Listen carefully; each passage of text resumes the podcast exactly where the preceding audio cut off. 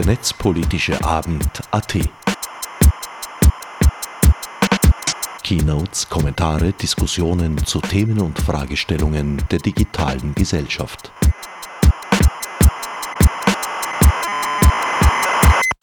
Herzlich willkommen zum 12. Netzpolitischen Abend hier im MetaLab. Mein Name ist Stefan Kasperger und ich bin von der Open Knowledge Österreich. Wir sind ein Verein, der die Befreiung von Wissen unterstützt und sind dabei vor allem im Bereich Open Data und Open Science tätig. Mit diesen Worten eröffnete Stefan Kasperger am 5. Jänner den ersten netzpolitischen Abend des Jahres 2017, zu dessen Zusammenfassung euch Herbert Gnauer nun begrüßt.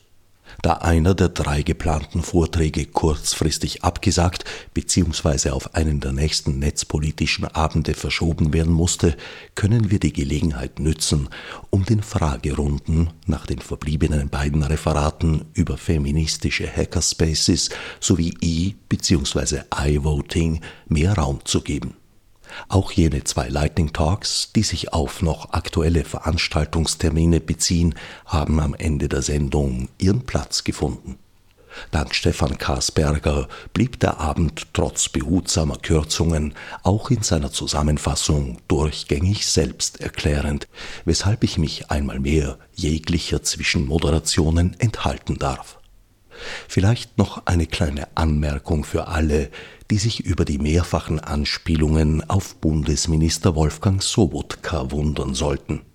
Sie bezogen sich auf die Forderungen nach drastisch verstärkten Überwachungsmaßnahmen, mit denen er aus den Weihnachtsferien auf die politische Bühne zurückkehrte und damit klarlegte, dass er entweder von juristischer Beratung oder vom Rechtsstaat, möglicherweise aber auch von beiden, nur wenig hält.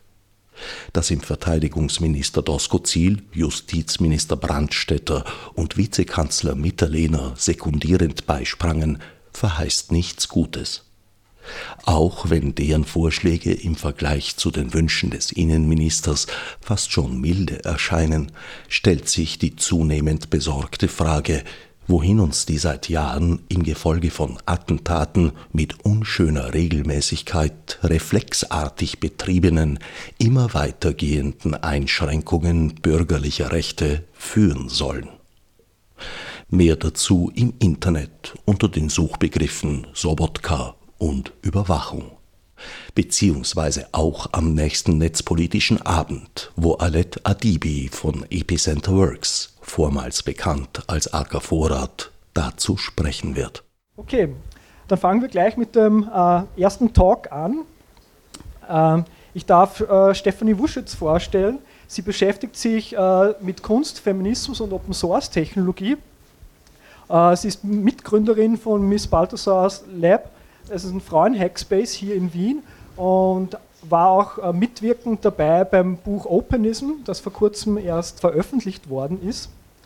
Äh, sie ist sehr, sehr umtriebig, was ich mitbekommen habe in meiner Recherche davor äh, und was mir persönlich sehr, sehr gut gefallen hat, so ein Grundantrieb von den feministischen Tätigkeiten und vom Frauen-Hackspace ist furchtloses Machen, also einfach tun und keine Angst dabei haben.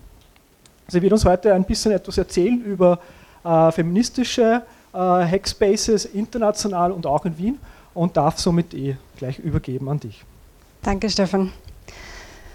Guten Abend, danke, dass so viele zahlreich erschienen sind. Liebes MetaLab, ich war lange nicht mehr hier, aber es ist sehr schön, wieder hier zu sein.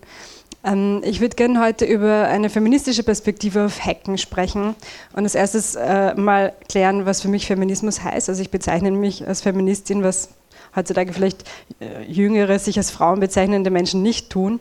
Also Feminismus heißt für mich äh, zu bekämpfen, dass Menschen, die sich als Frauen bezeichnen, in der Wirtschaft ausgeschlossen sind, in der Politik an den Spitzenstellen ausgeschlossen sind und äh, in anderen sehr wichtigen gesellschaftspolitischen äh, Bereichen ausgeschlossen sind. Zum Beispiel war heute im Standard, dass 7% der Bürgermeister Bürgermeisterinnen sind, was ziemlich wenig ist. Es ist auch bei Unternehmen so, dass in den 36 der größten 200 Unternehmen in Österreich Frauen im Vorstand sitzen, was auch ziemlich wenig ist.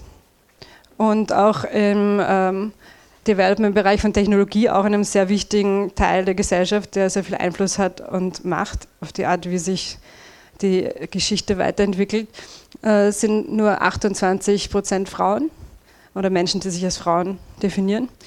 Und überraschenderweise in dem Bereich, wo wir drinnen sind, wo wir eigentlich sehr idealistisch sind und versuchen, möglichst offen zu sein und eigentlich eine bessere äh, Situation schaffen wollen, sind es gar nur 1,5 Prozent Entwicklerinnen. Tja, also der erste Teil meines Talks wird ziemlich viel Rant sein und Jammerei, ich bin eine Wienerin. Also, aber die Hälfte, die Hälfte nach diesem Gespräch wird es gibt ein Happy End. okay, also leider auch Wikipedia, diese offene Plattform, hat nur 1% Transgender-Personen und äh, nur 9% weibliche Entwicklerinnen. Und äh, die Frage ist, warum ist das so? Warum gibt es so wenig Programmiererinnen, Hackerinnen, Künstlerinnen, die man mitkriegt äh, an Machtpositionen, an Schaltstellen, an öf im öffentlichen Raum, in, in der Öffentlichkeit? Ähm, es muss irgendwie eine Art von Selbstzensur geben oder unsichtbare Zäsur, äh, die offiziell nicht festgelegt ist, weil Open Source Entwicklerin kann ja eigentlich eh jede werden. Warum machen sie es dann nicht quasi? Und es gibt eine Frau, äh, die eigentlich eine transgender Person ist, namens Judith Butler. Wer kennt Judith Butler? Wow. Super. Und Judith Butler hat gemeint, dass man das, seine eigene Identität, äh, seine eigene Subjektposition, nennt sie das, nicht bestimmen kann, sondern wer man ist, wird definiert über die Menschen, mit denen man abhängt, mit denen man arbeitet, mit denen man sich auf einen Backel haut. Und äh, man kann eigentlich die eigene Situation, das eigene Ich dadurch am meisten verändern, dass man bestimmt, mit wem man sich auf den Backel haut, mit wem man si äh, sich beschäftigt. Und ähm, sie sagt, dass die Art, wie wir unser Geschlecht legen, leben, eigentlich eine Inszenierung ist, wie auf einer Bühne. Also, dass eigentlich Geschlecht nicht etwas Angeborenes ist, was auch schon Simone de Beauvoir gesagt hat, sondern das Geschlecht, das ist, was wir lernen. Also schon im Kindergarten, dass wir lernen, so du, gehst du durch als Mann und so gehst du durch als Frau, wenn du das und das tust. Also sie nennt das Gender Performance. Und äh, nach meiner Theorie sind gerade Hackerspaces eigentlich ein Ort, wo sehr viel männliche Gender Performance passiert. Also das, was wir in unserer Gesellschaft erlernen, dass Männlichkeit bedeutet, nämlich, dass man mit Technik, Technik spielt, dass man mit Dingen spielt, die irgendwie schwarz oder blau sind und viereckig sind.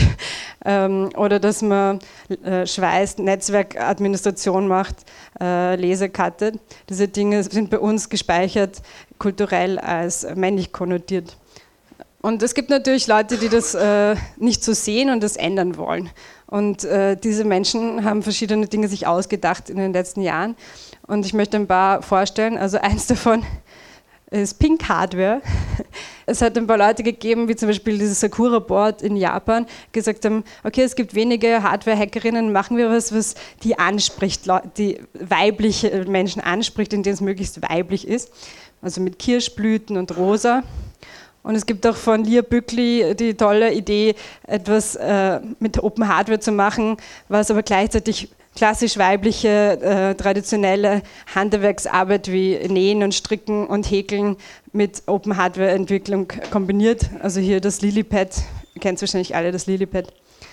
Und ähm, das Witzige ist, wenn ich in Workshops mit diesen pinken Hardware-Sports, Mikrocontrollern geoutet habe, war es oft so, dass die Leute, egal ob männlich, weiblich, transgender oder was auch immer für ein Gender, ähm, immer angenommen haben, dass das Rosane leichter ist. Also sie wollten eigentlich alle immer mit dem Rosanen anfangen, weil sie gedacht haben, das ist schneller zu erlernen. Ich meine, das Witzige ist, dass eigentlich der Arduino viel äh, simpler ist und leichter zu erlernen als das Sakura-Board und auch weniger drauf hat eigentlich. Aber es war eigentlich international so, auch in Taiwan oder in Indonesien oder in den äh, USA so, dass die Leute eher zu den rosa Sachen gegriffen haben, in der Annahme, dass weiblich oder feminin irgendwie auch lieber, kleiner und simpler ist. Also das finde ich ist keine gute Variante mit dieser Verweiblichung, also dass man nochmal reproduziert das, was unter weiblich verstanden wird und dann leider diesen ganzen Abfall von Unterschätzung mitnimmt in der Reproduktion. Und deswegen finde ich eine andere Strategie ein bisschen besser, nämlich Separatismus, das heißt eine gewisse temporäre strategische Abspaltung. Das heißt, Leute, die sich als Frauen definieren, gründen ihre eigenen Räume. Es gibt international relativ viele feministische Hackerspaces mittlerweile, zum Beispiel Double Union in San Francisco oder Flux, auch in den USA, oder Seattle Attic in Seattle, dann Miss Balzers Laboratory in Wien unser feministischer Hackerspace. Meistens haben diese Spaces einen eigenen Code of Conduct. Ähm, das heißt, es gibt eine gewisse Einigung darüber, wie man respektvoll miteinander umgeht, was es für Möglichkeiten gibt, genannt zu werden oder äh, behandelt zu werden und was bestimmt nicht akzeptiert wird. Es gibt auch viele ähm, Teams oder Organisationen, die jetzt extra für Mädchen programmieren und so anbieten. Da bin ich auch eher kritisch, weil die auch oft wieder dieses ja, wir bringen Frauen in die Wirtschaft äh, und sie dürfen dort noch weiblicher sein, aber sie programmieren halt äh, irgendwie reproduzieren, was nicht das ist, was feministische Hackerspaces wollen, weil sie ihren autonomen, anarchistischen Zugang haben. Aber es gibt von denen sehr viele, also Rails Girls, Ice Cairo ist ein äh, feministischer äh, Raum in Ägypten oder Take Back the Tech in Südafrika versuchen sehr viel online Sexual Harassment zu benennen, aber sind halt alle sehr industriell ausgerichtet. Ein anderer Hackerspace ist Hacker Moms in Kalifornien. Die versuchen, die Kinder genauso zu Hackern erziehen, zu erziehen, während die Mütter nebenan hacken. Das ist eine ganz nette Idee, weil die meisten Frauen ja zu Hause bleiben müssen wegen den Kindern. Aber wenn die Kinder irgendwo beschäftigt sind und hacken lernen, haben die Frauen wieder ein bisschen Zeit, um selbst ihre Projekte zu machen. Das versuchen wir in unserem äh, Space auch zu machen. Wir haben eine Kinder, ein Kindermädchen, das oft aufspasst auf unsere Kinder, während wir an Projekten arbeiten. Und dann gibt es in Indonesien XX Lab, die letztens für BRICS als Elektroniker eine Honorary Menschen als Digital Communities erhalten haben, die sehr coole Projekte im Bereich Biohacking machen. Und dann gibt es FemHack in Kanada, in Montreal, die auch letztes Jahr ein Trans-Fem-Hack-Fest, Femcrypt-Fest gemacht haben. Also man sieht, das ist etwas einfach, wofür die Zeit reif ist. Also die Hacker-Szene ist groß genug, um sich irgendwie auszudifferenzieren und bestimmten Bedürfnissen nachzugehen. Und ähm, auch in Spanien gibt es einen eher ähm, Punk-Rock-Raum, der heißt Patch Blender, die sehr viel mit Gynäkologie sich beschäftigen und wie Frauen über diese gynäkologischen Tools irgendwie wieder Macht über ihren eigenen Körper kriegen können und Medizin nicht so ausgeliefert sind all diese Räume finde ich sehr gut, aber auf die, und ich selbst habe einen mitbegründet, weil ich sehr wichtig finde, dass es einige Zeit so ein safer Space gibt, wo man einfach alles sagen kann. Und es gibt dann halt die wildesten Workshops, die man vielleicht in einem normalen Hackerspace nicht hätte, über den weiblichen Orgasmus oder Sex Toys oder Dinge, die halt irgendwie intimer sind, die man dann vielleicht nicht vor alten, bekannten männlichen Kollegen besprechen will, sondern eher mit Freundinnen. Aber auf die Dauer, glaube ich, ist es halt auch keine Lösung, sondern eher nur so ein Übergangsbubble, um Leute mal äh, aus ihrer Channel Performance rauszuwerfen und mit neuen Channel Performances experimentieren zu lassen. Was ich glaube, was schon ein Modell sein könnte, das funktioniert, ist, ist eine raumbasierten Gesellschaft, was in vielen ähm, nicht westlichen ähm, Communities gelebt wird, dass die Leute, die bei einem Raum dabei sind, dazugehören. Also wenn jetzt Migranten kommen äh, aus Syrien, die hätten ein Wahlrecht zum Beispiel sofort. Oder wenn jemand in einem Raum äh, sich aufhält, dann hätte er oder sie sofort die Möglichkeit, alles mitzubestimmen. Und ähm, diese Art von Inklusivität bringt natürlich auch andere Schwierigkeiten. Speziell habe ich das miterlebt in einer Gemeinschaft in Sumatra in Indonesien, die heißt Minangkabau. Und äh, die haben diese Art von System, wo die Leute, die in einem Raum sind, die können mitbestimmen. Und Gemeinschaften äh, bestehen da halt nicht nur aus Freunden und äh, Freundesfreunden, sondern es werden auch Leute, die fremd sind, adoptiert und kriegen quasi einen Mentor, eine Mentorin, die sie ständig begleitet und äh, unterstützt, ähm, wirklich ihren Standpunkt vertreten zu können in einem Raum. Ja, und äh, Idealzustand wäre dann, dass alle möglichst entspannt miteinander hacken können und arbeiten können, expandieren können, zweckentfremden können. Aus diesen ganzen verschiedenen Kollektiven, die ich da besucht habe in Workshops und diesen verschiedenen Ansätzen über Inklusivität, habe ich dann versucht, so eine neue Ethik, Hackerinnen-Ethik äh, rauszukristallisieren, dass nämlich die Subjektposition von Menschen im Raum keine Rolle spielt darüber, ob sie Teil sind oder nicht, sondern nur ihre reine Präsenz. Das heißt, ich muss nicht programmieren können, ich muss nicht äh, so und so ausschauen, so und so alt sein, äh, ich muss nicht den und den Hintergrund haben oder die und die Sprache sprechen, sondern in dem Moment, wo ich äh, auftauche im Raum, muss ich wahrgenommen und ernst genommen werden. was dann sehr wichtig wird im Raum, ist, dass man so Rituale hat und so Dinge wie gemeinsam kochen oder gemeinsam hacken, Hackathon, also die Leute hineinholen in so einen Rhythmus und in so ein gemeinschaftliches Praktizieren. Das finde ich sehr wichtig. Und was auch noch wichtig ist, dass dann dieser Raum gefeiert wird Oh, wenn Menschen nämlich äh, zusammenkommen und eigentlich sonst nichts haben, was sich verbindet, außer dass sie in einem Raum sind, dann muss dieser Raum zelebriert werden als Gemeinsamkeit, als einzige Gemeinsamkeit, um diesen, diese Gruppe irgendwie vor Konflikten zu schützen. Ansonsten, glaube ich, wird eine raumbasierte Gesellschaft, wie ich jetzt vorstelle, ziemlich bald in, durch diese Unterschiede zerfetzt werden und pulverisiert werden ich glaube, wenn äh, eine Gruppe sich aber durch Feste und Rituale und durch diese Inklusivität einmal so zusammengerottet äh, hat, dann glaube ich, ist es sehr wichtig für die, äh, wie ich schon vorher von Judith Butler erwähnt habe, Bestimmung über deine eigene Charakter und deine eigene Subjektposition, die ja, wie wir vorher erwähnt haben, über die Leute definiert wird, mit denen man abhängt und mit denen man sich auf einen Backel haut. Also solche Echo-Chambers gibt es dann nicht mehr.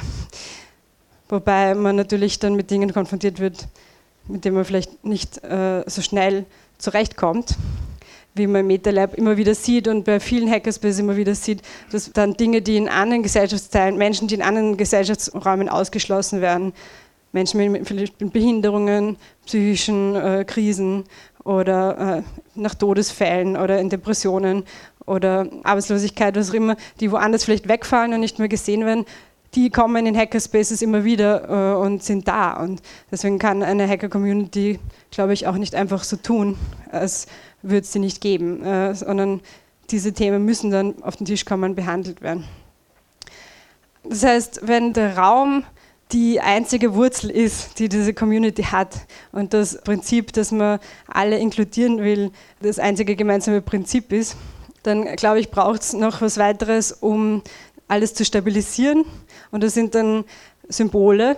Und ich glaube, dass da äh, die Hacker-Community gerade im MetaLab sehr gut ist darin zu visualisieren, was ihnen wichtig ist.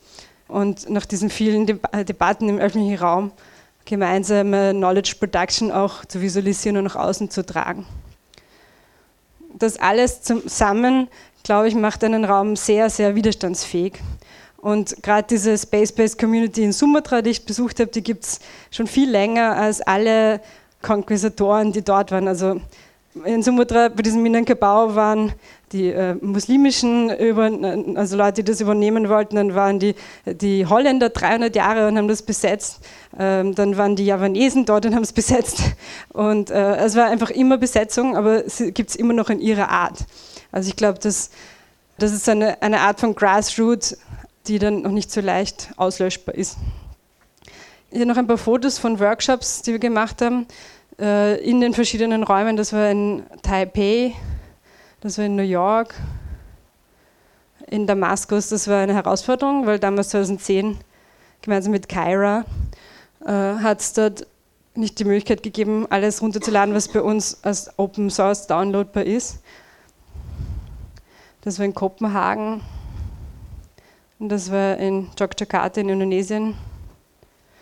Ja, und also insgesamt waren es über 50 Workshops. Abschließend möchte ich noch sagen, nach, nach diesen ganzen Experimenten mit Exklusion, mit Pink Hardware, mit ähm, Einzelkämpfertum, mit ähm, Ausschlüssen und Einschlüssen, stelle ich mir nur noch jetzt die Frage, äh, wie kann man gesellschaftlich Entscheidungen treffen, äh, wenn man sich wirklich, wirklich keine Isolationen erlaubt von Menschen. Und da würde ich gerne die Diskussion äh, eröffnen. Vielleicht habt ihr Ideen dazu.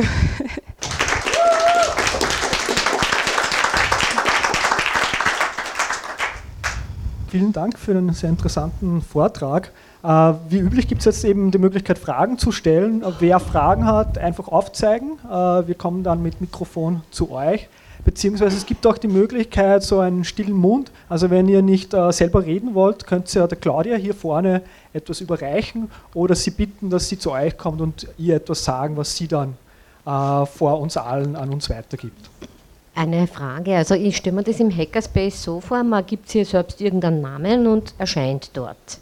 Das heißt, ich erscheine dort mit einem von mir oder jemand erscheint mit einem ihm selbst gewählten Namen, aber eigentlich ja nicht als Person. Also man hat keine Ahnung, ist der, was weiß ich, wie viel alt, ist der was auch immer. ändert das dann nicht irgendwie die Realitäten, die sie da so auftun? Mir ist vor allem aufgefallen, äh, wie du gesagt hast, wegen den Arbeitslosen oder wegen den sonst wie Marginalisierten, die da dann sehr präsent sein können und zwar nicht mit ihrer margin jeweils marginalisierten Eigenschaft, sondern als sie selbst und als das, was sie sagen. Also ich konnte mir vorstellen, das verändert dann irgendwie, wie wahrgenommen wird und was jetzt wichtig wahrgenommen wird oder unwichtig. Also ist dem so oder liege ich da falsch? In unserem Hackerspace haben wir ja einen gewissen Ausschluss. Es ist ja für Frauen und Transgender in unserem Hackerspace. Also von dem her ist, sind wir eigentlich äh, Strategie Nummer zwei mit dem Separatismus noch und nicht Strategie Nummer drei mit der Space-Based Community. Ich glaube, dass das ist jetzt reine emotionale äh, Reaktion. Ich glaube, es ist sehr, sehr befreiend, ja, jenseits dieser Rollen sich zu begegnen. Aber man kann sich auch nicht der Illusion hingeben, die die 90er Jahre mit dem Cyberspace gehabt haben, dass es äh, einen freien Raum gibt, wo man seinen Körper verlässt und, und sich vollkommen neu erfindet. Ja, weil jeder Mensch hat eine Geschichte. Wir haben alle gemeinsam einen Nationalsozialismus hier in Österreich als Geschichte, die wir nicht abschütteln können. Also ganz viele Dinge kann man sich auch nicht einfach entledigen.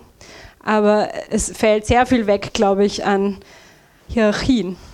Und ich glaube, dass dann Menschen einfach zu Wort kommen und brillante Sachen von sich geben, die vorher vielleicht nie eine Mucks von sich gegeben haben. Die Erfahrung habe ich gemacht. Ganz bestimmt, dass man dann Menschen plötzlich erkennt, die wunderschön sind, die man vorher nicht gesehen hat. Ja. Ich habe gerade nur darüber nachgedacht, weil du meintest, dass die Räume nicht mehr so abgeschlossen sind, sondern das, also die Geschlechtertrennung, sage ich jetzt mal, sondern äh, es ist dann wieder zusammenwächst oder sich auflöst. Wie siehst du das also in weiterer Form? Bleibt es dann bestehen, dass es feministische Hackerspaces in Zukunft gibt? Äh, müssen neue Räume entstehen, äh, die jetzt primär im Vorfeld vielleicht nicht männlich belegt waren? Oder wie siehst du das? In welche Richtung könnte sich das entwickeln in der Zukunft? Ja, ich glaube, es gibt schon ganz stark die Tendenz, dass äh, Menschen ihre eigene Gender Performance versuchen zu erfinden. Ja. Also dass Menschen, die als Männer gesehen werden, sehr wohl drei Jahre bei ihrem Kind zu Hause bleiben oder dass Menschen, die als Frauen gesehen werden, sehr wohl einen Konzern leiten, auch wenn ich das nicht machen wollen würde. Aber also ich glaube, es ist eh sehr viel am Auflösen und deswegen gibt es auch einen irren Backlash, glaube ich, wie Donald Trump, weil sehr viel sich eigentlich verändert international. Also ich glaube, dass sehr viele äh, Gendernormen bröseln. Und ich glaube, dass in solchen Räumen schon die Möglichkeit äh, dann da wäre, ähm, eine eigene Gender-Performance äh, sich zurechtzulegen und seine eigene Subjektposition zu gestalten. Also ich sehe das schon in Workshops, die wir machen, wo ich echt versuche, das ganz klar zu machen, wie destruktiv ich zum Beispiel Gendernormen finde und dass ich total die Leute einlade dazu, das jetzt zu brechen, dass dann total Enthusiasmus eigentlich und, und eine große Energie frei wird, wenn, wenn man sagt, okay, und jetzt verlassen wir einfach mal diese ganzen äh, blöden Hierarchien und Strukturen und Grenzen im Kopf. Also ich glaube, dass das eigentlich die beste Art ist, einen kreativen Raum äh, am Leben und Brodeln zu halten, dass man immer wieder sagt, okay, wir vergessen mal jetzt das, was normalerweise immer gilt. Also gerade wenn ich Workshops mache für Menschen, die als Frauen sozialisiert worden sind, die immer gelernt haben, du darfst nicht kaputt machen, du sollst das Handy nicht aufmachen, du sollst nicht den Schaltkreis irgendwie löten oder so und dann plötzlich darfst du das kaputt machen und du darfst es lösen. Also das ist dann einfach, da wird sehr viel Energie frei, ja, wenn du einfach plötzlich über diese Grenze. Also ich glaube, ja, ich weiß nicht, ob das deine Frage beantwortet. Danke für deinen voll inspirierenden Talk erstmal. Und ähm, du hast gesagt, dass wenn man nichts anderes hat als den Raum, der einen zusammenhält, dann soll man den Raum ein bisschen feiern. Und dann hast du bei der letzten Frage, bei dem, was du gerade gesagt hast, ein paar Beispiele gegeben dafür, wie man ähm, so Sachen aufbrechen kann. Kannst du uns vielleicht noch ein paar Beispiele geben, einerseits, wie man so einen Zusammenhalt in einer Gruppe dann schafft, also mit ganz konkreten Beispielen, und andererseits, noch ein paar so Inspirationen geben, wie man das machen kann, dass man eben so mit ganz konkreten Beispielen so diese Energie freisetzen und diese Gemeinsamkeit schaffen. Also ich bin, äh, ich bin nicht die, die schon weiß, wo das alles hinläuft. Jeder, jeder Mensch hat natürlich andere Limits im Kopf und deswegen müsste, muss jeder Mensch selbst wissen, welche Tabus er oder sie äh, zu brechen hat, um irgendwie äh, einen Raum wirklich nützen zu können und ähm, die eigene äh, Identität äh, selbst gestalten zu können oder die Gruppe, mit denen sie sich beschäftigen. Aber ähm, konkrete Beispiele, ja, ich glaube Hackathons und ähm, viele oder einfach bestimmte regelmäßige Treffen, vielleicht eben wie dieses Treffen, ja, dass bestimmte Leute sich immer wieder begegnen und also eine gewisse Kontinuität äh, von Gesprächen und, Ko und Kommunikation, Austausch miteinander haben. Das ist schon ein guter Ansatz, ein guter Beginn, glaube ich. Es gibt äh, vom Hakim Bey die Theorie über die Temporary Autonomous Zone. Also, dass es so eine temporäre autonome Zone gibt für kurze Zeit, wo etwas ganz anderes ausprobiert werden kann. Das muss aber eben auch wieder zeitlich begrenzt sein es gibt äh, viele Konzepte, äh, wie das funktionieren kann. Ja, auch von mir danke für den Vortrag. Äh, ich wollte die wichtigste Frage stellen, vor allem auch für die Audio-Zuhörer. Wo ist denn äh, dieser feministische Hackerspace? Mhm. Ja, wir sind äh, umgezogen. Wir waren lange äh, im 15. Bezirk, jetzt sind wir auf der Wallensteinstraße im 20. Bezirk. Und ähm, wir, wir, machen viele Abendveranstaltungen. Wir haben jetzt auch einen Linux-Workshop in den nächsten Tagen. Die Abendveranstaltungen sind für alle Gender offen und die Workshops sind normalerweise für Menschen, die Transgender-Personen sind oder äh, sich als weiblich definieren, um eben diesen kurzen, sicheren Raum zu schaffen, bevor man dann hinausgeht. Ja, also Miss Balthasarslaboratory.org. Okay, dann sage ich nochmal vielen Dank. Dankeschön. Stephanie. Vielen Dank.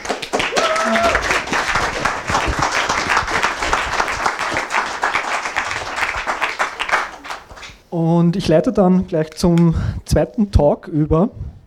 2016 kann man ja als Österreicherin, Österreicher ganz gut als das Jahr der Wahlen zusammenfassen. Wie es aber aussieht, wird auch 2017 das Thema uns auch ein bisschen begleiten. Es beginnt nämlich jetzt eine Wahlrechtsreform. Und der Markus Stoff, der hier schon neben mir steht, äh, ist von der Initiative für Netzfreiheit und er beschäftigt sich mit Wahlrecht, äh, auch mit Urheberinnenrecht sehr viel.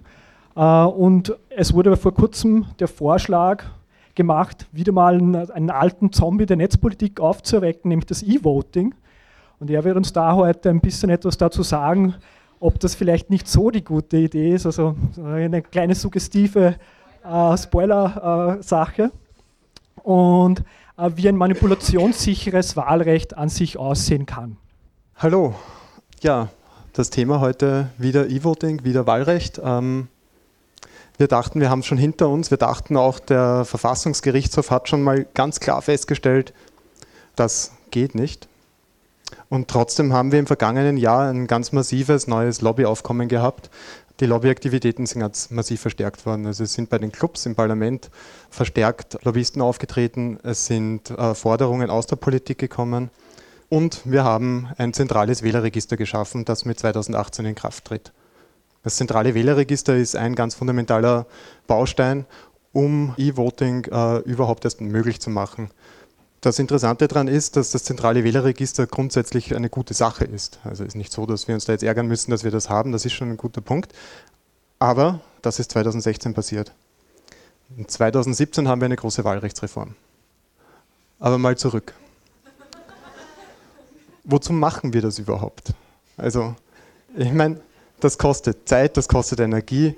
Wir hatten 2016, das war nicht lustig, das war sehr stressig. Also es gab viele Diskussionen mit vielen Leuten über ein halbes Jahr hinweg, wer es denn jetzt eigentlich werden soll und werden wird.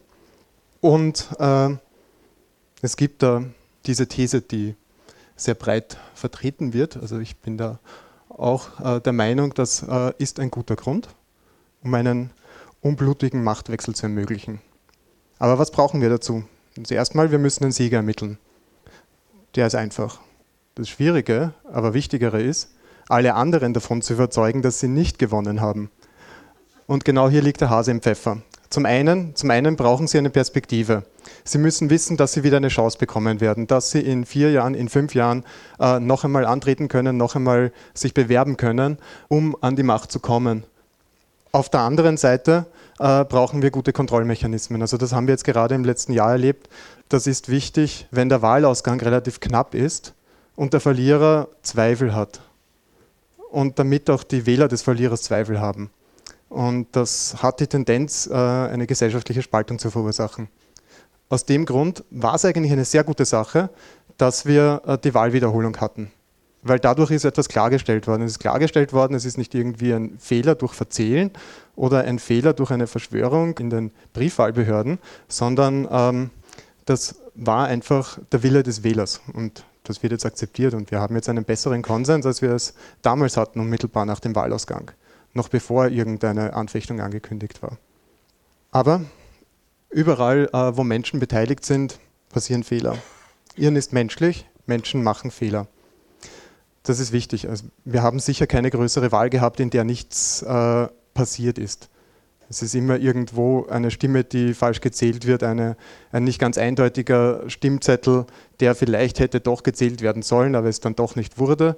Es gibt Zahlendreher, es gibt alles Mögliche, was, was menschlich passieren kann.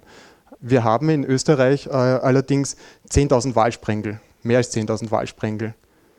Und pro Wahlsprengel haben wir ungefähr knapp über 500 äh, Wähler, Wahlberechtigte. Das heißt, äh, wenn da irgendwo ein Zahlendreher passiert in einem Sprengel, dann wirkt sich das nicht so stark aus. Das äh, hat aufs Ergebnis mit hoher Wahrscheinlichkeit keinen Einfluss.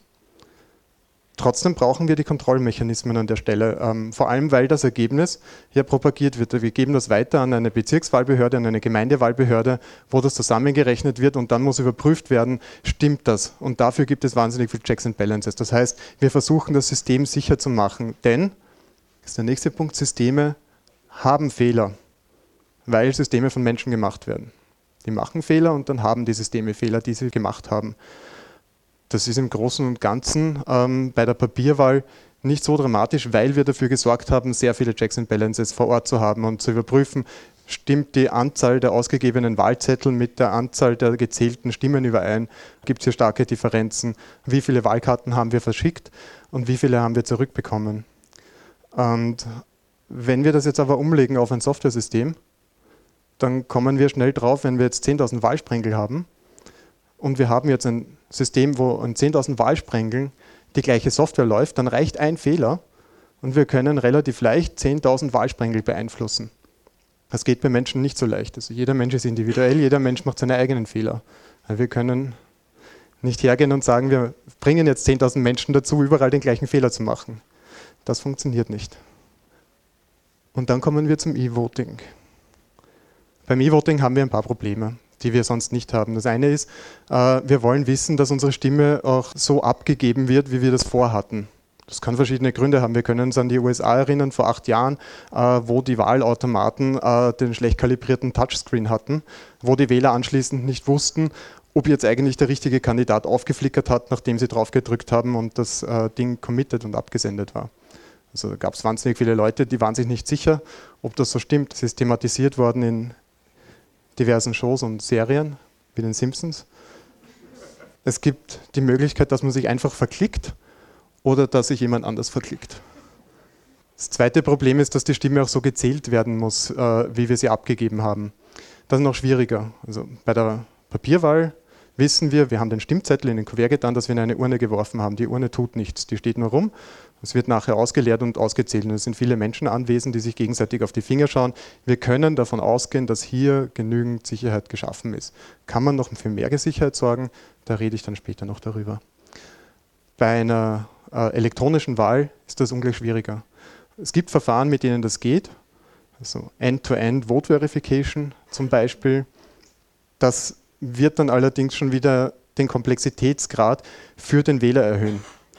Das heißt, das eigentliche Ziel, das verfolgt wird, also gerade wenn wir jetzt über E-Voting in Wahlmaschinen, in Wahlautomaten, im Wahllokal sprechen, da funktioniert das nicht. Ähm, wenn wir über das Wählen von zu Hause aus sprechen, dann haben wir trotzdem eine höhere Beteiligungshürde, wenn man vorher etwas lernen muss, damit man seine Stimme abgibt, wenn man nicht mehr einfach ein Kreuz auf dem Zettel macht. Und der Verfassungsgerichtshof ist man möchte es nicht glauben, hier absolut auf unserer Seite. Es gab im Jahr 1985 ein Verfahren, da ging es um die Briefwahl und der Verfassungsgerichtshof hat hier klar festgestellt, dass die wesentlichen Schritte der Wahlhandlung ohne besondere Sachkenntnisse nachvollziehbar sein müssen. Ah, Entschuldigung, ähm, das ist jetzt äh, falsch. Äh, das war das Verfahren zur EH-Wahl 2009, wo der, wo der Verfassungsgerichtshof diese Feststellung gemacht hat und dass die öffentliche Kontrolle möglich sein muss, mit eindeutigem Verweis im Urteil auf den Quellcode und die Verfahrensvorschriften. Der nächste Teil, iVoting ist ein Spezialfall. Das ist E-Voting übers Internet. Was kann da schon schiefgehen? in Österreich äh, ist E-Voting fast schon synonym zu iVoting zu sehen. Äh, und zwar aus dem Grund, dass wir besonders viele Wahlsprengel haben. Wir haben mehr als 10.000 Wahllokale in ganz Österreich. Äh, da überall einen teuren Wahlautomaten hineinzustellen, kommt sehr teuer im Erstkauf und in der Wartung. Das heißt, wir haben hier sehr hohe Kosten und wir haben die politische Agenda, die sich, äh, was E-Voting angeht, vor allem auf die Auslandsösterreicher versteift. Damit lässt sich Wählen im Wahllokal eigentlich nicht rechtfertigen. Das heißt, wir sprechen hier eigentlich über iVoting. Das ist das, was wir aktuell darunter verstehen. Das kann sich in der Zukunft natürlich ändern. Und damit kommen aber auch die ganzen Distanzwahlprobleme. Wir haben das Wahlgeheimnis, das wir wahren wollen und das wir nicht wahren können bei einer Distanzwahl, weil der Staat nicht mehr in der Lage ist, zu kontrollieren, dass man seine Stimme herumbeobachtet abgibt. Dazu haben wir die Wahlkabinen. Und äh, wir haben ein Stimmenkaufproblem, wobei Stimmenkauf jetzt äh, für äh, nicht sachgemäße Verwendung der eigenen Stimme verwendet werden kann, das auch daraus herrührt. Das heißt, wir haben die persönliche Wahl äh, hier ein bisschen in Mitleidenschaft gezogen. Und das sind beides Dinge, die der Verfassungsgerichtshof im Briefwahlurteil, das ich vorher angesprochen habe, ähm, be behandelt hat. Äh, wir haben hier auch noch die Manipulationsgefahr gerade wenn es um iVoting geht und wir Softwaresysteme haben, die menschengemachte Fehler beinhalten können, dann fügt das nochmal eine zusätzliche Gefahr hinzu. Der Verfassungsgerichtshof hat im Jahr 1985 zu Distanzwahl, das heißt zur Briefwahl, äh, gesagt, dass das Verfassungsprinzip der geheimen und der persönlichen Wahl verletzt wird.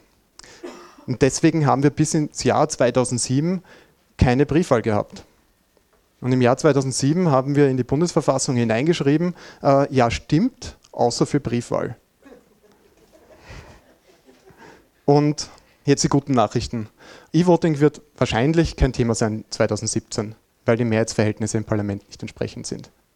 Ich würde mich nicht allzu sehr entspannen. Dieses Jahr gibt schon ein bisschen Druck. Also Lobatka hat sich schon geäußert und auch der Innenminister hat sich schon geäußert. Ähm, das äh, steht da offensichtlich schon auf einer politischen Agenda drauf. Äh, das heißt, es gibt Druck und ich hoffe, dass der sich nicht so auswirkt, dass sich eine Verfassungsmehrheit finden wird, die notwendig wäre, um E-Voting äh, zumindest auf Bundesebene zu ermöglichen. Unsere Vorschläge dafür wären deshalb, die öffentliche Kontrolle zu verbessern. Also wir haben, wenn wir über E-Voting reden, immer das Problem, dass es zu diffus ist. Was wir machen können, ist, wir können dafür sorgen, dass wir eine möglichst starke öffentliche Kontrolle haben. Die muss natürlich auch für E-Voting-Systeme gelten. Wenn das alles gegeben ist, also wenn das alles nachvollziehbar ist, dann finde ich das vollkommen okay. Ich kenne im Moment kein E-Voting-System, das diese Standards irgendwie erfüllen könnte. Und wir haben das inhärente Distanzwahlproblem. Aber da haben wir ein paar Vorschläge. Die Wahlbeobachtung sollte äh, viel breiter angelegt sein. In Deutschland ist es jedem Bürger möglich, Wahlbeobachter zu sein. Das heißt, bei der Wahlhandlung und bei der Auszählung der Stimmen dabei zu sein. Das kann nur unter Anführung von Gründen abgelehnt werden. Konkret ist das in Deutschland so gelöst, dass definiert ist, dass die Tätigkeit der Wahlausschüsse und der Wahlvorstände in öffentlicher Sitzung passieren müssen und dass die Wahlhandlung öffentlich ist. Und das wirkt sich dann in der Wahlordnung so aus, dass da drinnen steht, während der Wahlhandlung sowie der Ermittlung und Feststellung des Wahlergebnisses hat jeder Mann zum Wahlraum Zutritt, soweit das ohne Störung des Wahlgeschäfts möglich ist. Also wenn es keine Gründe dagegen gibt, darf man dabei sein. Das ist in Österreich nicht der Fall. Das wäre eine Forderung. Die Sprengelergebnisse müssen veröffentlicht werden. Das ist ein diffiziler Punkt, der ist schwierig. Äh, wir haben aktuell die Daumen mal Pi-Regel in der Wahlordnung stehen dass äh, pro Stunde ungefähr 70 Wahlberechtigte abzuhandeln sind. Das heißt, es kommt ein bisschen auf die Öffnungszeit des Wahllokals an und auf die Lage und andere Faktoren, wie viele Wahlberechtigte es pro Sprengel gibt. Die räumliche Trennung ist auch ein Grund. Das heißt, äh, wir haben dann auch noch in der Nationalratswahlordnung stehen, die Bildung von Wahlsprengeln mit weniger als 30 Wählern bedarf der Zustimmung der Landeswahlbehörde, die nur gewährt werden darf, wenn das Wahlgeheimnis gewährleistet ist. Die Einspruchsmöglichkeit für die Öffentlichkeit.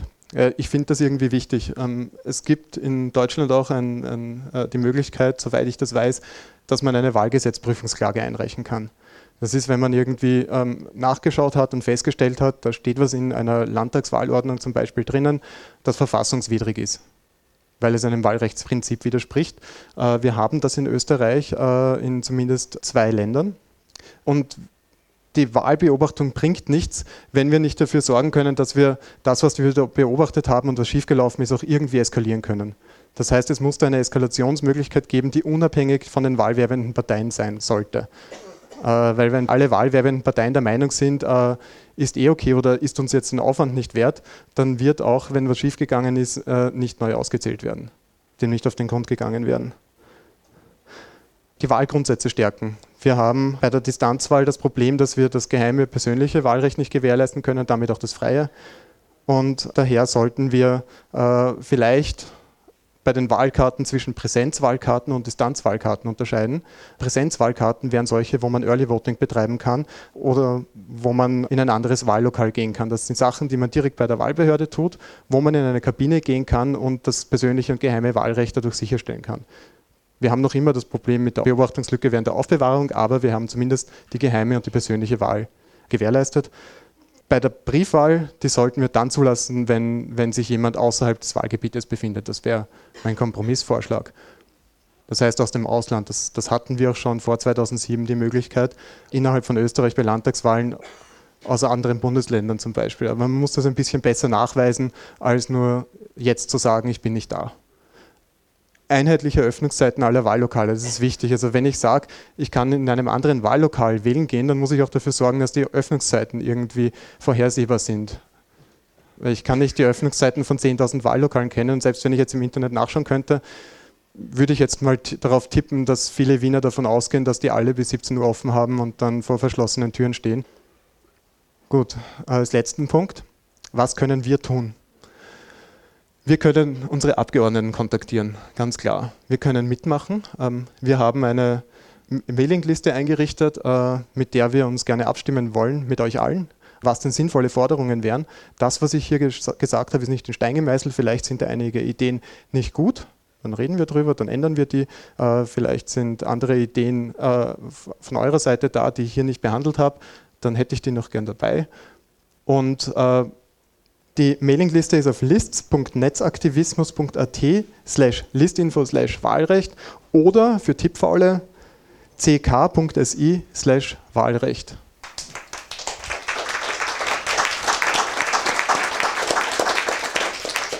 Vielen Dank, Markus. Ähm, Gibt es Fragen?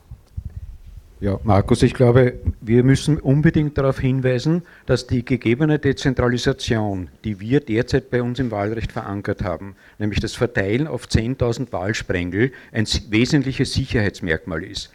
Es gibt in dieser Struktur, so wie wir das haben, das heißt mit 10.000 Wahlsprengeln, darüber Bezirkswahlbehörden, darüber Landeswahlbehörden und dann erst eine Bundeswahlbehörde, eine ganze Reihe von Sicherheitskriterien, die technisch nicht nachgebildet werden können, äh, wenn man versucht, es in ein zentrales System hineinzubringen. Und ich glaube, dieses Sicherheitsmerkmal darf man nicht aufgeben.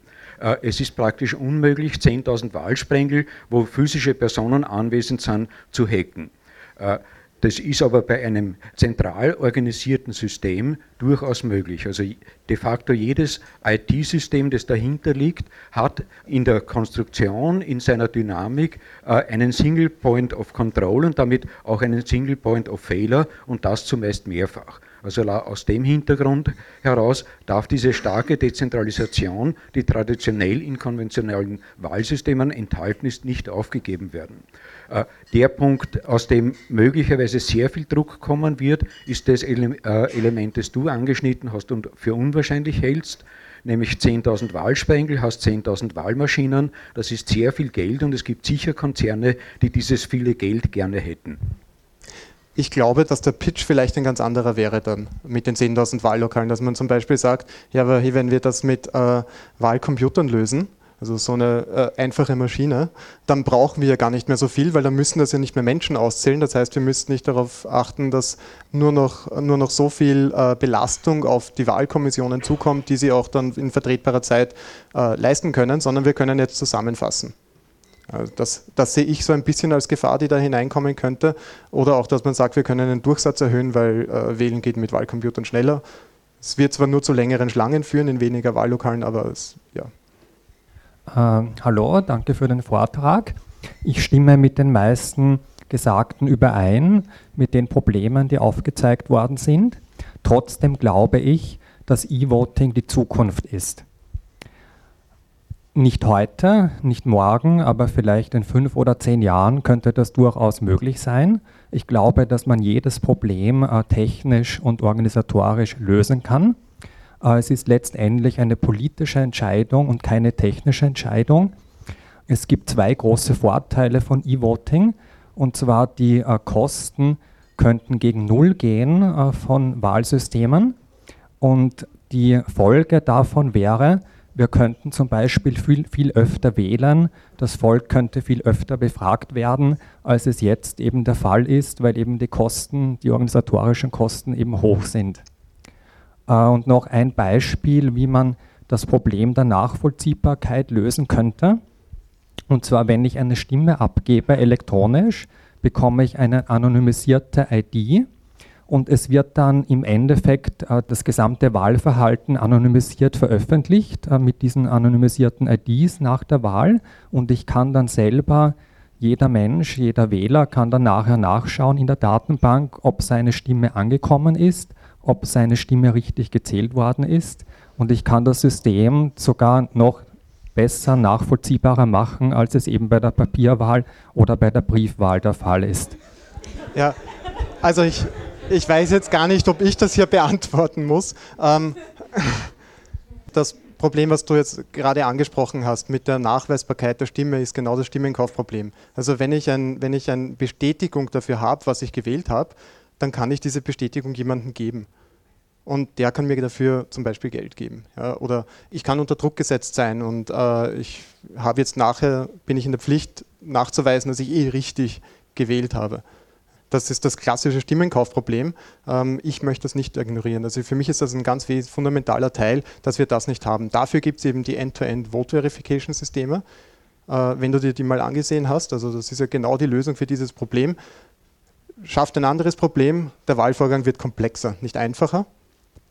Und äh, zu den Kosten muss ich halt sagen, ähm, so wie wir jetzt darüber reden, ist es immer zusätzlich. Ja, also das heißt, wir haben die Kosten für das Wahlsystem, das wir jetzt haben, plus noch obendrauf die Kosten für E-Voting. Dazu kommt, wenn wir es im Wahllokal machen, dann müssen wir die Computer anschaffen, wir müssen die warten, wir müssen sie upgraden, wir müssen dafür sorgen, dass die Software aktuell bleibt. Äh, das kostet auch alles sehr viel Geld, sehr viel Aufwand und so weiter. Das ist nicht kostenlos und das tendiert auch nicht gegen Null. Das sind äh, ja, die Grenzkosten tendieren dann gegen Null. Wenn ich einmal so ein System äh, sicher gebaut habe, dann kann ich es dann äh, la lange weiterverwenden. Ja, eben. Nur wenn man keine Software-Updates braucht, ja, aber die braucht man, sonst ist das System nicht sicher. Ähm, ja, äh, zwei Sachen. Also grundsätzlich stimme ich dem meisten zu. Ich finde es trotzdem irgendwie eine interessante Denkherausforderung, dass wir uns kein System vorstellen können, das besser ist wie eine, das ungefähr 200 Jahre alt ist. Das ist relativ selten, dass wir auf dem Punkt sind. Vielleicht ist es so, aber ich, irgendwie scheint es mir trotzdem merkwürdig. Das Zweite ist, dieses Problem mit der Briefwahl ist mir sehr schleierhaft. In der Schweiz sind ungefähr 80 Prozent der, ähm, der Stimmen werden per Briefwahl abgegeben. Hat noch nie ein größeres Problem gegeben. Die äh, Frage nach das Stimmenkaufproblem, das hast du mit jedem Handy in der Wahlkabine, äh, hast du das auch. Und ich glaube, in dem Moment, wo das ähm, ein tatsächliches Problem ist, ist das Problem eher ein soziales wie ein technisches Problem. Also wir, wir kennen das, dass äh, äh, Stimmen gekauft werden. Das hat mit dem Wahlverfahren sozusagen relativ wenig zu tun. Ähm, vor allem dann, wenn es um so ganz kleine Sprengel geht, 500 Leute, hast relativ schnell draußen, wie das ungefähr geht. Also da glaube ich, dass Briefwahl nicht äh, entscheidender Unterschied. Und der, und der dritte Punkt ist, in dem Moment, wo wir die Wahlfrequenz erhöhen wollen, was ich was Gutes finde, mehr Volksbefragungen, mehr äh, Initiativen, ähnliche Dinge. In der Schweiz gibt es pro Jahr, ich weiß es nicht, ungefähr es gibt vier Wahltage mit jeweils ungefähr 30 verschiedenen Dingen, die man so befragt wird. Ähm, da glaube ich, ist es wichtig, die Einfachheit des Vorgangs zu erhöhen und nicht sozusagen an dieser Idee, jetzt am Sonntag gehen wir zuerst in die Kirchen, dann ins Wahllokal, um unsere staatsmännische äh, Pflicht hier zu erfüllen und den Segen des Staates zu empfangen. Also die, diese, dieses quasi Glorifizieren des Wahllokals als die einzig mögliche ähm, Art, wie wir jetzt sozusagen uns den Staat legitimieren. Also habe ich das Gefühl, wenn man das, das ein bisschen öfters machen will, dann muss man auch einfachere Dinge machen. Und da finde ich, Briefwahl ist ein relativ problemloses äh, Verfahren, wenn man die Posten nicht kaputt spart. Ja, ich muss sagen, wir haben in Österreich also im Vergleich zu Deutschland ein, ein sehr vorbildliches Briefwahlverfahrensystem. Ja, also wir haben, wir haben keine leicht fälschbaren Wahlkuverts und so weiter. Das sind, das sind schon alles Dinge, wo wir äh, schon ganz gut dabei sind. Das Problem ist trotzdem das inhärente Problem ähm, der Wahrung des Wahlgeheimnisses und der persönlichen Wahl. Man kann jetzt als Gesellschaft die Entscheidung treffen und sagen, äh, wir wollen diese Wahlgrundsätze nicht mehr haben. Ja, bin ich nicht dafür zu haben. Aber grundsätzlich wäre das ein legitimer Ansatzpunkt, dass man als Gesellschaft sagt, das interessiert mich nicht mehr, das machen wir weg. Äh, stellt sich halt die Frage, warum man in Wahllokalen dann noch immer Wahlkabinen aufstellt. Ja, konsequenterweise räumt man die dann weg. Es ist ja egal. Und wir haben jetzt auch das Problem, dass gerade bei Distanzwahlen die Nachweisbarkeit einfach leidet. Das ist bei der Briefwahl noch ansatzweise gegeben, weil es hier ein Paper Trail gibt. Äh, wir haben, wir haben bei E-Voting das ganz massive Problem, dass äh, wenn das einmal falsch äh, gemacht wurde, nachher nicht mehr nachweisbar ist. Und ähm, dann wird es auch keine Beschwerden geben. Es ist ja nicht so. Also es gibt halt keine Beschwerden, weil man nichts finden kann, weil dann nichts ist, was irgendwie kontrolliert werden könnte. Aber das ist ja genau das Problem. Und äh, dann sehe ich auch noch in, in, Österreich nicht den Trend, dass wir zu mehr Abstimmungen finden wollen. Äh, ich sehe das eher so, dass wir die Legislaturperiode von vier, fünf Jahre ausgeweitet haben. Ich glaube nicht, dass es darum geht, die Frequenz zu erhöhen hier in Österreich bei uns im Moment. Diese ganze Diskussion, ob Wahlzähle oder nicht Wahlzähle, äh, steht und fällt mit einem Punkt, nämlich mit der persönlichen freien Wahl wenn ich als Staat, und wir haben uns darauf verständigt, diese persönliche freie Wahl sicherstellen will, dann habe ich auch als Staat dafür zu sorgen, dass die Möglichkeit dazu besteht. Das kann ich bei einer Distanzwahl nicht sicherstellen. Daher ist äh, die Diskussion Wahlzelle, nicht Wahlzelle zu trennen von der Art der Durchführung, ob technisch äh, auf Papier und damit nachvollziehbar mit einem ordentlichen Audit Trail oder elektronisch, wo bestenfalls irgendwelche Spezialisten möglicherweise Fehler finden. Wenn es gut geschaffen ist, dann ändert sich die Software während des Wahltages zweimal und es kann nicht nachgewiesen werden. Also äh, solche Situationen möchte ich nicht unbedingt haben. Markus, hast du da was dazu? Sonst habe ich noch. Äh, es war ein Statement. Ja. Ah, habe ich auch noch eine Frage. Äh, was ist denn aus deiner Sicht das größere Problem, äh, dass das Endnutzerinnengerät äh, nicht sicher ist, also mein Smartphone oder mein Laptop oder die Zentralisierung, dass es auf einem Server gespeichert werden könnte? Also vor allem beim iVoting. Grundsätzlich kämpfen wir gerade mit, mit allen möglichen technischen Verfahren, die es irgendwie ermöglichen können oder sollen oder könnten und vielleicht in Zukunft, dass man seine Stimme anonym abgibt, äh, trotzdem überprüfen kann, ob die Stimme richtig gezählt wurde. Problem ist immer Stimmenkauf an der Stelle. Das heißt, wenn ich jetzt eine ausreichende Anonymisierung habe, das heißt Trennung von der Identität des Wählers und der Stimme zum Zeitpunkt der Stimmabgabe, dann habe ich das inhärente Problem, dass die Stimme übertragbar wäre. Das ist ein Problem. Äh, und wir haben äh, grundsätzlich mit den Endgeräten auch noch das Problem, dass äh, wir, wir jetzt einen Innenminister hatten gerade, der äh, zumindest zwei Sachen fordert. Das eine wäre äh, E-Voting mit der Begründung, äh, wer dagegen ist, ist gegen den mündigen Bürger. Und das zweite ist der Bundestrojaner. Und für, für mich ist das schon eine, ein mentaler Spagat. Auf der einen Seite zu sagen, Endgeräte sind sicher genug zum Wählen, und auf der anderen Seite aber unsicher genug, sodass sich die Investition in einen Bundestrojaner rentiert. So, letzte Frage. Ähm, ich bin ein bisschen später gekommen, deswegen dachte ich, frage ich mal, welche Schwierigkeit stellt der vorhandene oder nicht vorhandene Netzausbau in Österreich dar? Weil ich glaube, es macht schon einen Unterschied, ob du E-Voting in Wien anbieten willst oder E-Voting in Oberhinterbrühl in Oberösterreich wo einfach die Möglichkeiten, die technischen Möglichkeiten von der Vorausstattung nicht so gegeben sein könnten. Also könnte das einfach schon eine Basis sein, um Menschen auszuschließen, selbst wenn wir die Wahlrechtsreform hätten? Also so wie ich das sehe, ist es ja nur als Zusatzkanal gedacht. Das heißt, man kann ja auch auf Papier wählen. Äh, man ist nicht gezwungen, äh, per Internet abzustimmen. Das ist dann halt eine Frage der konkreten Ausdefinition, ob man am Wahltag, wenn man feststellt, man hat keine Verbindung, noch ins Wahllokal gehen kann. Der andere Aspekt äh, dabei ist, also Breitband oder nicht, ähm, das ist schon ein legitimer Punkt zu sagen, ähm, äh, haben jetzt zum Beispiel die, die, ähm, die Wahllokale, wenn ich ein verteiltes System habe, hat jedes, jeder dieser Knoten auch wirklich ausreichend Netzzugang. Wir brauchen eine redundante Verbindung und wir müssen die auch dick genug machen, dass äh, äh wir relativ abgesichert gegen DDoS sind, sollten wir das als einziges äh, Medium jemals verwenden wollen, was ich nicht glaube im Moment. Ja, also es wäre sehr gemein, irgendwie den Wienerinnen den Zugang leichter zu machen und die anderen müssen halt trotzdem als Person vom Berg runterkraxeln, um wählen zu können. Okay, ja, vielen Dank. Markus nochmal. Danke. Danke, dass ich hier sein durfte.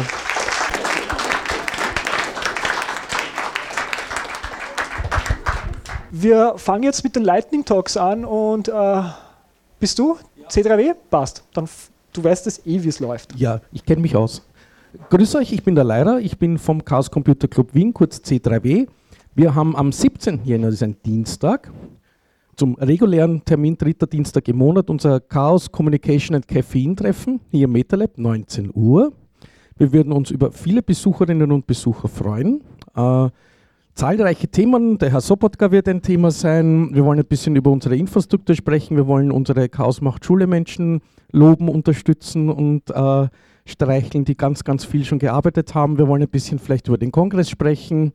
Äh, wir haben ganz, ganz viele Ideen für Projekte. Also wir planen eine Art äh, Partnerbörse, also Ideen suchen, Umsetzer, Umsetzer suchen Ideen. Ähm, wenn ihr vorbeikommen wollt, äh, wie gesagt, 17. Jänner, 19 Uhr hier im MetaLab, ähm, offen für alle und wir freuen uns schon sehr. Ja, Infos gibt es auch auf c3w.at. Ich glaube, da müssen wir noch die Eventseite aktualisieren. Aber das machen wir jetzt dann auch gleich. Gut, das war's von mir schon wieder. Vielen Dank. Grüß euch, ich bin der McLemmon. Am 30. Jänner, das ist ein Montag, findet die 50. Krypto-Party in Wien statt. Yeah. Ah, ich sehe, da sind ein paar Leute, die sind seit Anfang an dabei. Sehr cool. Wir geben noch immer nicht auf. Das Kernthema wird diesmal sein, natürlich, wie es zu erwarten war, eine Rückschau auf den 33C3 mit ganz vielen Eindrücken von denen, die dort waren und ganz vielen Tränen von, von denen, die es nicht geschafft haben. Der 33C3, für die, die es noch nicht kennen, ist die 33. Inkarnation des Chaos Communication Congress.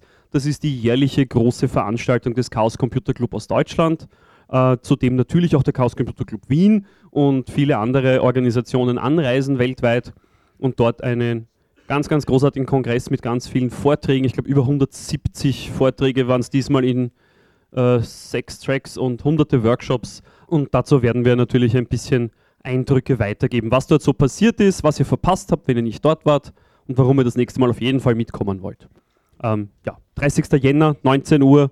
Äh, Location sollte dann demnächst auch fixiert sein und auf der Webseite cryptoparty.at zum Nachlesen sein. Dankeschön.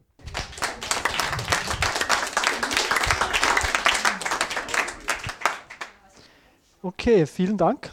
Ja, wir sind jetzt äh, eigentlich schon fast am Ende angekommen. Äh, möchte am Schluss nochmal dazu aufrufen, wenn ihr selber mal etwas präsentieren wollt oder ein Thema habt, das ihr mitteilen wollt, meldet euch einfach bei mir oder bei Claudia oder bei anderen Leuten aus der Organisation vom Netzpolitischen Abend. Äh, wir freuen uns immer über Leute, die auf uns zukommen äh, und uns mit ihren Ideen sozusagen auch ein bisschen unterstützen, dass wir da ein spannendes Programm zusammenbekommen. Ich möchte mich dann eben auch zum Schluss nochmal herzlich bedanken beim MetaLab. Äh, genau. Und bei den Leuten äh, hinter den Audiotischen und äh, eben auch verabschieden bei den Leuten äh, zu Hause. Und danke auch fürs Kommen hier. Noch ein letzter Hinweis: äh, Der nächste netzpolitische Abend ist wie immer am ersten Donnerstag im Monat um 19.30 Uhr dann lade ich noch äh, zum Verweilen an der Bar und in den Räumlichkeiten an und bedanke mich bei euch allen.